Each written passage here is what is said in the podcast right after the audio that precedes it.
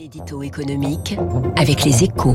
Bonjour Étienne. Bonjour Renaud. Les premiers arbitrages budgétaires pour 2022 ont été rendus par Bercy avec une hausse des dépenses de l'État qui devrait encore atteindre 11 milliards d'euros. Et eh oui Renaud, il se confirme que la sortie du quoi qu'il en coûte s'avère très compliquée. D'habitude, à cette époque, on traite des gagnants et des perdants du budget. Et eh bien là, difficile de trouver des perdants. Il n'y a quasiment que des hausses.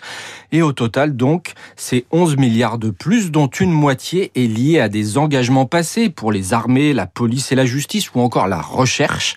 L'exécutif veut boucler la boucle à l'heure du bilan du quinquennat, mais il s'y ajoute des, dépenses d'urgence que l'on pérennise, comme le restaurant universitaire à 1 euro pour les boursiers, ou encore des mesures de relance comme la prime rénov qui coûte deux fois plus que prévu. Alors Bercy souligne que cela aurait pu être bien pire puisque les ministres demandaient 22 milliards, mais l'addition reste salée et elle devrait s'alourdir en septembre avec le revenu d'engagement pour les jeunes et les nouveaux investissements promis par Emmanuel Macron. Et en même temps, Étienne, cela paraît compliqué hein, de couper dans les dépenses alors que la situation sanitaire reste précaire.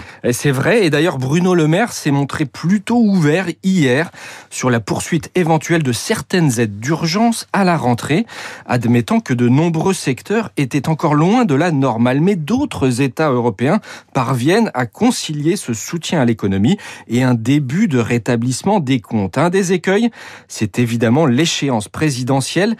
Il n'y a quasiment aucune économie prévue dans ce dernier budget du quinquennat, hormis sur les achats de l'État ou encore la réforme de l'assurance chômage, suspendue par le Conseil d'État, mais que le gouvernement veut remettre sur les rails.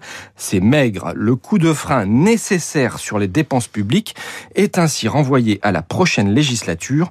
Le sera d'autant plus difficile à relever. L'édito éco signé Étienne Lefebvre. Étienne, je compte sur vous dans Esprit Libre à 8h40. Alors vous allez prendre un solide petit déjeuner et vous reviendrez en pleine forme dans notre studio. Il est 7h13 sur Radio Classique. Dans un instant, nous allons retrouver Éric Mauban et son invité ce matin, Christopher Guérin, le directeur général de Nexon.